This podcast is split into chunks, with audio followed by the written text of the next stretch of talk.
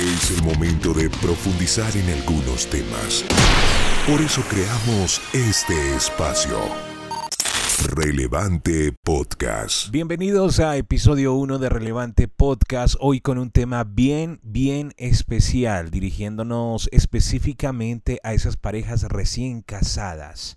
Vamos a tratar estos temas bien interesantes, pero hoy vamos a hablar de esa etapa clave en la relación matrimonial, en la en la relación de pareja y es la etapa de luna de miel o la etapa de romance. Vamos a escuchar algunos consejos y vamos a hablar de qué se trata esta etapa y una psicóloga nos va a decir qué cosas podemos tener en cuenta para sobrevivir a esta etapa de la luna de miel. Bienvenidos. Concéntrate y pon mucha atención. Esto es Relevante Podcast. Bueno, y damos la bienvenida a este episodio 1 de Relevante Podcast, donde estaremos tratando temas cruciales para la vida. Y queremos empezar con el tema del matrimonio, pero primero quiero saludar a mi esposa, mi amor, mi princesa, así le digo, está mi esposa Natalia, bienvenida. Todos dirán que soy una consentida, pero hola, yo soy la princesa. Un saludo a todos los que nos están escuchando y bienvenidos a este primer episodio de Relevante Podcast. Qué alegría que puedan estar escuchando esto porque hay temas un poco candentes. Claro que sí, por aquí también tenemos al retoñito Esteban. Si escuchan por ahí la voz del bebé es porque eh, nos toca tenerlo ahí. Todavía tiene un año y medio y todavía eh, nos toca estar muy pendientes de él. Vamos a tratar estos temas y los hemos dividido en seis temas más o menos. Eh, y este primer tema es eh, la etapa inicial del matrimonio, que es luna de miel o romance. ¿Qué tienes que decir de esta etapa? ¿Cómo la has vivido tú? Eh, ¿cómo, ¿Cómo te encontraste con esta primera etapa? ¿Ya la viviste o la estás viviendo? Bueno, yo creo que nuestra historia de amor es un poco eh, eh, diferente a, la, de los demás. Eh, creo que estamos como en, o no sé, en, la etapa de la luna de miel, creo yo. Ya tenemos, ya vamos para cinco años de casados. Así es, ya vamos para cinco años de casados pero creo que estamos en la etapa de la luna de miel, además con un retoñito eh, que tenemos aquí. Yo creo que ha sido una etapa interesante donde hemos aprendido demasiado y no, pues queremos escuchar a, los invitados a ver qué tienen para decir. Claro que sí, por ahí está Ges, un amigo de nosotros que nos va a compartir un consejo, pero también invitamos a una psicóloga para que nos hable un poquito acerca de este primer tema o de esta primera etapa que es la luna de miel o romance. Así que no se pierdan los próximos podcasts y ahondando un poco en lo que decía mi esposa, eh, sí fue diferente nuestra, nuestra, como que iniciamos en la etapa de conflictos y ahorita estamos en la luna de miel, ¿no? Esto no, es, esto no quiere decir que sea así tal cual el orden como los vamos a tratar acá, pero generalmente es así. Eh, nosotros estamos en la luna de miel, estamos, hemos vivido situaciones difíciles, pero en medio de todo esto hemos aprendido mucho. Y queremos compartirles con ustedes eh, estas primeras cosas que yo sé que van a ser de bendición para ustedes. Tenemos un versículo clave el día de hoy. Así es, yo creo que ese versículo muchos lo hemos escuchado y es Cantares 8.7 que dice, las muchas aguas no pueden extinguir el amor ni pueden los ríos arrollarlo. Entonces, eh, yo creo que cuando hay amor de verdad, independiente de la luna de miel, porque mucha gente dice como la luna de miel es, ay, el disfrute y, y solo la vida es color de rosa, como la propaganda, eh, independientemente de eso, creo que la luna, la etapa de la luna de miel es donde el verdadero amor como que empieza a desarrollarse y luego sucede yo creo que todas estas cosas, que vienen las lluvias, las tormentas, los huracanes y, y pero cuando donde hay verdadero amor, nada de eso puede eh, arrollarlo. Vamos a enumerar las etapas. La número uno es la etapa del romance. La número dos, ¿cuál es? La etapa de la desilusión. Número tres, etapa de lucha por el poder. Etapa número 4, etapa de la estabilidad. Y la número 5 es la etapa de el amor real. Vamos a trabajar estos cinco episodios y le vamos a agregar uno que se va a llamar Los lenguajes del amor, así que no se pierdan estos episodios a través de nuestra página www.relevanteicc.com eh, lo pueden encontrar así. Igual nosotros vamos a estar distribuyendo nuestros contenidos a través de nuestras redes sociales relevante ICC. Pero hoy vamos a iniciar con la primera etapa, que es la etapa de luna de miel o de romance. Y bueno, ¿qué puedes decir de esta etapa? ¿Cómo te pareció? ¿Qué viviste? Bueno, creo que esta etapa es una etapa muy interesante. Yo creo que nuestra historia fue una historia chistosa, eh, diferente, no empezamos así como tal en el romance, luna de miel, mariposas y demás, pero creo que estamos viviendo esa etapa y, y me parece una etapa muy bonita en la que uno encuentra cosas eh, muy especiales en la otra persona. Ahora no quiere decir que la etapa del romance no haya ni una sola pelea, porque yo creo que la gente dice, ay, no, peleamos, entonces no hay romance. No, obviamente no. Pero es una etapa donde las cosas buenas como que pues, marcan la parada, dicen por ahí. Claro que sí, una definición que encontramos en internet acerca de la etapa del romance es, eh, digamos que la etapa donde están recién casados, todo parece lindo, aunque de verdad empiezas a conocerlo y pueden pasar dos cosas. O sientes que eres el uno para el otro o te das cuenta de que no era tan perfecto como parecía. Ya, eh, ya no huele a rico, ¿cierto? Ya no es como las citas que teníamos, ¿cierto? Sino que empieza a, suceder muchas cosas como eh, los malos olores, las imperfecciones, los errores o uno se enamora más o se aterriza. La idea es que sigan juntos hasta el final pero se deben tener los pies en la tierra para poder continuar con el proceso de matrimonio y obviamente seguir hasta el final. Nuestro consejo es tener a Dios en el centro. Es lo que siempre le decimos a las personas. Tratar de solucionar los conflictos, tratar de ser inteligentes también a la hora de solucionar conflictos. Se puede eh, hacer acuerdos, es muy importante. Hablar las cosas con claridad y respetar eh, la palabra del uno y del otro. Eso es muy importante. Así que tengan en cuenta estos consejos y el versículo que les decíamos hace un momento, las muchas aguas no podrán apagar el amor. Si el verdadero amor viene de Dios, ese amor llegará hasta el final. Ya saben, tenemos a Ges que nos va a dar un consejo para las parejas casadas y ya viene la psicóloga que también nos estará hablando un poco acerca de unos consejos que nos pueden servir para superar esta etapa del matrimonio y para salir bien librados. Bienvenidos a Relevante Podcast. Aquí están las cápsulas testimoniales. Bueno, un consejo para las parejas recién casadas es que no permitan que la rutina los eh, aburra. Siempre busquen maneras de continuar eh, saliéndose de la cotidianidad Em, y háganlo como cuando eran novios, ¿sí? Teniendo planes, salidas, detalles. Eh, porque eh, ciertamente la convivencia es algo que a veces genera conflicto, ¿no? Porque ya entonces empiezan a salir a flor algunas costumbres, eh, formas de hacer las cosas y lo mejor para que eso no se vuelva un problema al comienzo, pues es manteniendo actividades que los saquen de la rutina y eso también va a ser bueno. El matrimonio es una suma de renuncias que se hacen por amor, así que mm, eh, mucha suerte para los que estamos entrando en este proceso de ser una pareja que comienza los primeros pasitos de estar casados y ese es el consejo que les doy. No caigan en la rutina, siempre busquen la manera de hacer alguna actividad diferente eh, estando casados. Con ustedes, el columnista invitado.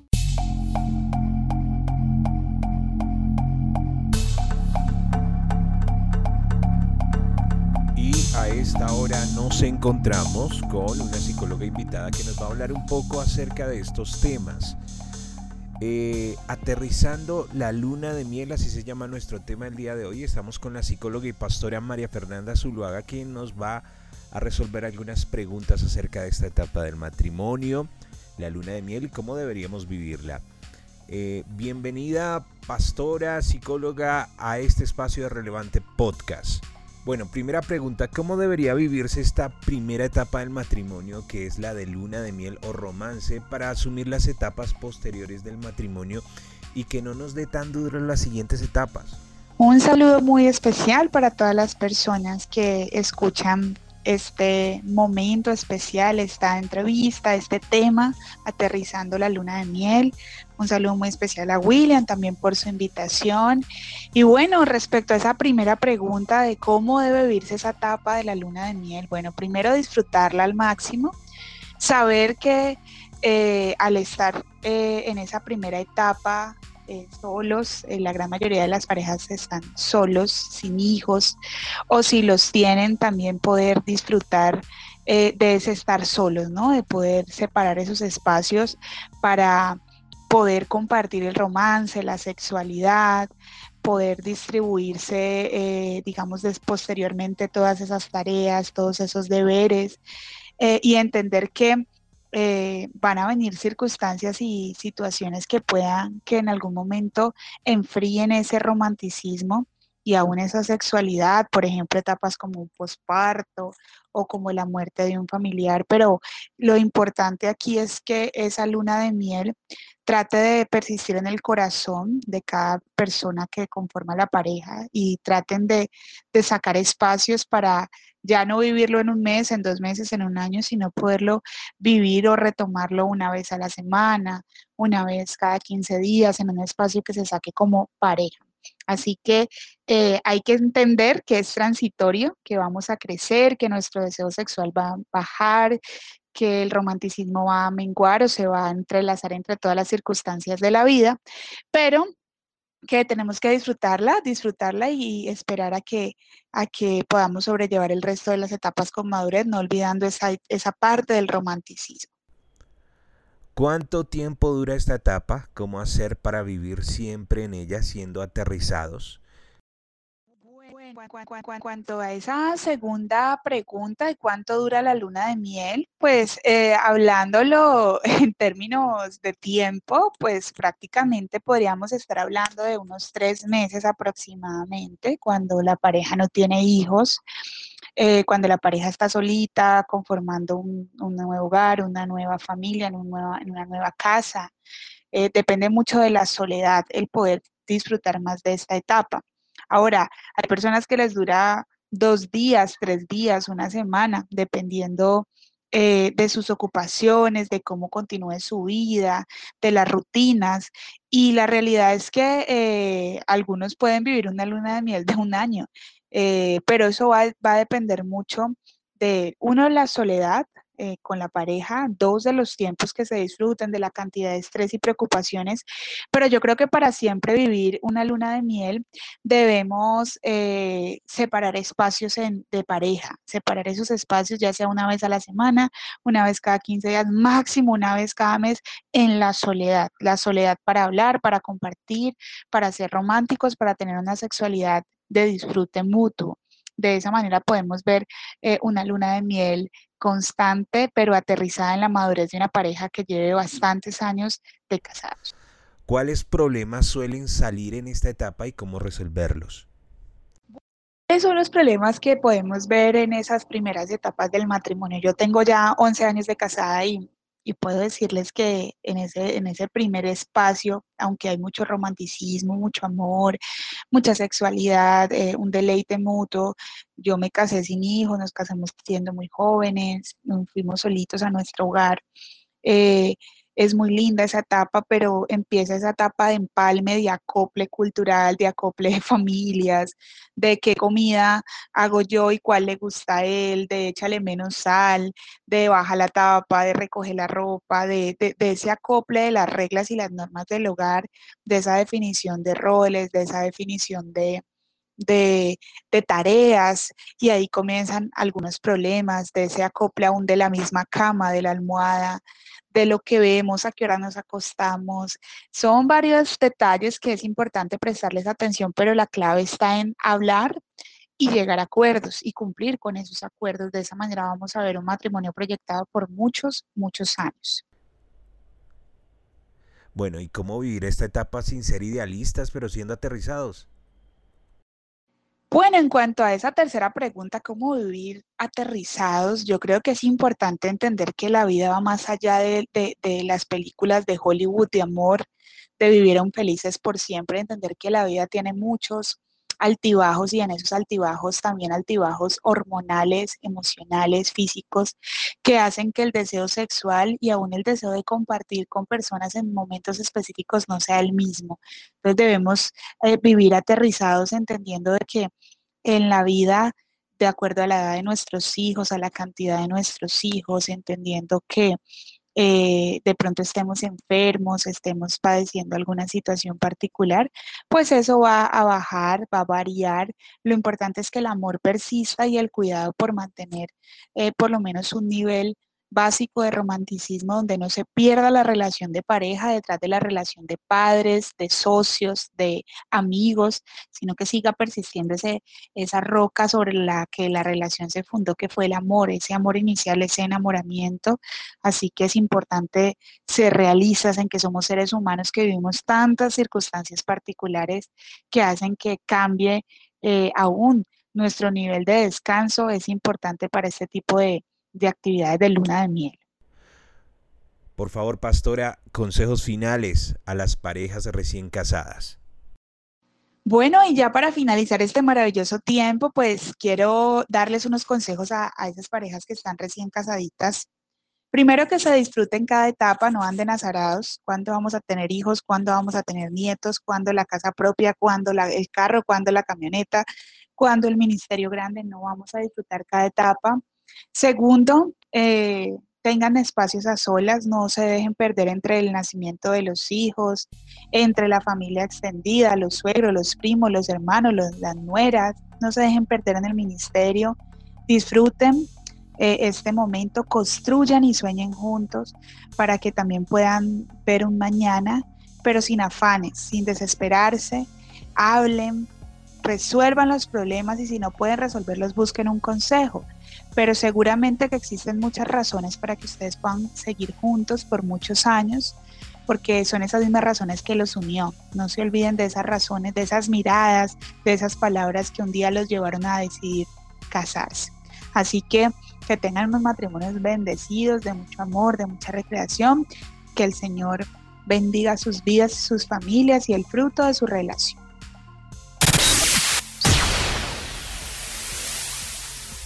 Bueno, gracias a la pastora María Fernanda Zuluaga de la Iglesia Fluir del Espíritu en Cali, Iglesia Cruzada Cristiana. Y bueno, eh, ¿qué conclusiones? Interesantes los consejos y cosas que nos decía la pastora María Fernanda. Bueno, creo que muy interesante lo que nos decía y yo creo que vale la pena que lo pongamos en práctica independiente de que estemos en la etapa de la luna de miel o no, porque yo creo que así como la luna de miel física, es decir, el viaje, el paseo y todo nos encanta a todos, yo creo que eso mismo como sentimiento debemos vivirlo en todas las etapas del matrimonio. Entonces, qué interesante poder aplicar todos estos, estos consejos que la pastora nos daba en todas las etapas. Si ya llevamos 50 años de casados, y llevamos unos y nos vamos a casar, qué chévere que ella nos pudiera compartir esto. Bueno, a Ges, que nos dio ese consejo, también líder de una de las iglesias Cruzada Cristiana aquí en Bogotá, también eh, hace parte de, medios de la Universidad Patricio Simes. Le agradecemos a Ges porque también está recién casado, tiene, bueno, recién casado no tanto, pero sí eh, está recién papá y le agradecemos gracias a Ges un amigo muy especial que nos apoyó con este consejo. Y a ustedes, los que nos están escuchando, por favor no se pierdan los próximos episodios porque seguiremos hablando de estos temas tan importantes que van a aportar de una forma u otra a que nuestro matrimonio sea mejor. Bendiciones. Muchas gracias por escucharnos el día de hoy. Te invitamos a que compartas esta cápsula y sigue conectado con Relevante www.relevanteicc.com.